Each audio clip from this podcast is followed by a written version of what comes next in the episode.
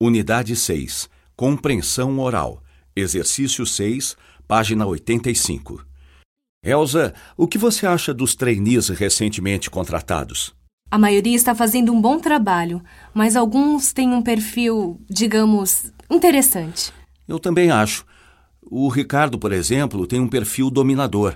Ele é arrogante e sempre acha que tem razão. É verdade. A Ana, por outro lado, tem o típico perfil passivo. Ela é muito boazinha, mas é hesitante. Já o Silvio tem o perfil de vítima. Ele é negativo e pessimista.